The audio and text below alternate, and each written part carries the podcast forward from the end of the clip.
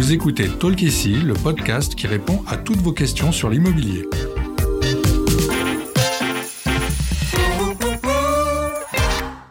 Je suis Audrey, content manager chez Bien Ici, et je suis accompagnée aujourd'hui par Ludivine, chef de projet événementiel. Bonjour Ludivine. Bonjour Audrey. Même si la tendance est à la dématérialisation, la boîte aux lettres reste une partie intégrante du logement. L'occasion de faire un point sur les réglementations et les droits et devoirs de leurs utilisateurs. Commençons par le début, est-il obligatoire d'avoir une boîte aux lettres en France? C'est seulement depuis 1979 que les propriétaires sont soumis à l'obligation d'installer une boîte aux lettres qui affiche à minima le numéro du logement pour les nouvelles constructions. Comme pour le raccordement au réseau d'eau ou d'électricité, votre boîte aux lettres doit être reliée au réseau postal. En cas de construction d'une maison neuve, vous devez faire une demande de raccordement postal directement auprès d'un bureau de poste. Dans les lotissements ou dans les hameaux, les boîtes aux lettres peuvent être regroupées en batteries normalisées ou boîtes SIDEX. Dans un immeuble, les boîtes aux lettres peuvent être installées en extérieur ou en intérieur. Au-delà de 4 boîtes, il faut les installer en batterie avec une porte collective. La mention du nom n'est pas obligatoire selon la loi, mais elle facilite évidemment la distribution du courrier, notamment pour les courriers que les facteurs doivent remettre en main propre au destinataire. J'ai le sentiment que toutes les boîtes aux lettres se ressemblent. Est-ce qu'il y a une norme à respecter?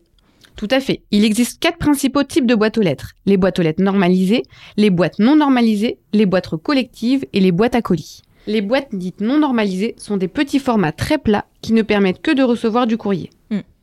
Il est préférable d'adopter la boîte normalisée AFNOR, dont les dimensions intérieures atteignent au minimum 26 cm de large, 26 cm de haut et 34 cm de profondeur. Les boîtes collectives sont un assemblage de plusieurs boîtes normalisées. Les boîtes à colis sont des variantes de grande dimension qui permettent de recevoir jusqu'à 90% des colis du e-commerce. Pour des questions de sécurité, il est recommandé de choisir une boîte aux lettres homologuée aux normes NF D27404 en intérieur et NF D27405 en extérieur. Faut-il une autorisation pour remplacer sa boîte aux lettres?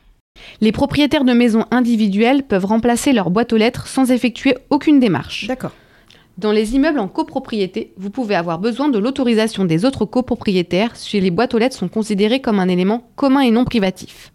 En tant que locataire, vous devez à minima informer votre bailleur du remplacement de la boîte aux lettres, notamment si celle-ci n'est plus utilisable. Et oui.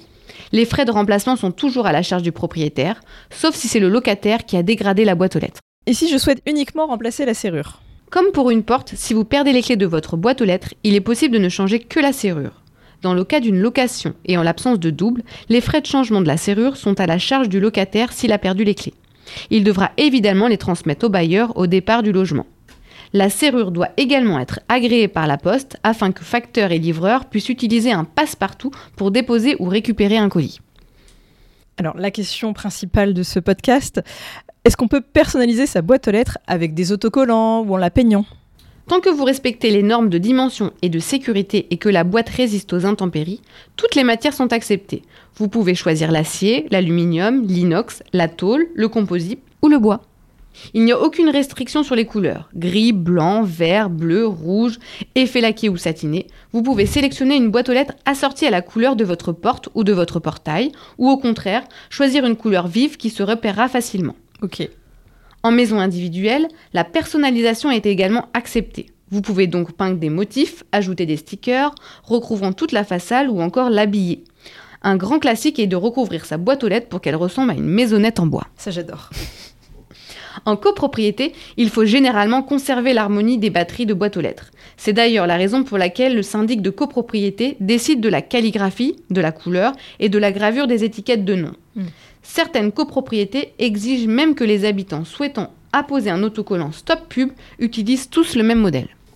Et concernant l'emplacement et l'accessibilité des boîtes aux lettres Votre boîte aux lettres doit être située entre 1 m et 1 m 50 du sol, qu'elle soit fixée au mur ou sur un poteau. En copropriété, 30% des boîtes doivent être accessibles aux personnes à mobilité réduite. Hmm. Bien entendu, pour maximiser le dépôt des colis et du courrier, il est préférable que la boîte soit accessible depuis la voie publique par un facteur ou un coursier. Il est préférable de l'installer en bordure de votre propriété ou encastré dans un portail ou une maçonnerie. N'obligez pas le facteur à traverser tout votre jardin, surtout si vous avez un chien. Oui, pensons à nos petits facteurs, euh, faire attention à eux. Assurez-vous également que rien ne gêne l'ouverture comme des branches ou un grillage. Merci Ludivine pour toutes ces réponses. Merci Audrey. Ce qu'il faut retenir de cet épisode sur les boîtes aux lettres, c'est qu'en immobilier, même un sujet léger en apparence soulève de nombreuses questions. Vous l'aurez compris, il est tout à fait possible de créer une boîte aux lettres unique qui sort de l'ordinaire, à condition de respecter les normes et à condition de vivre en maison individuelle. La fantaisie est limitée en copropriété, à moins de partager le même sens artistique que vos voisins. À bientôt Merci d'avoir écouté cet épisode de Talk ici. S'il vous a plu, s'il vous a aidé, n'hésitez pas à le noter et le partager. Découvrez nos autres réponses à vos questions sur l'immobilier, sur les plateformes de podcast et sur bienici.com.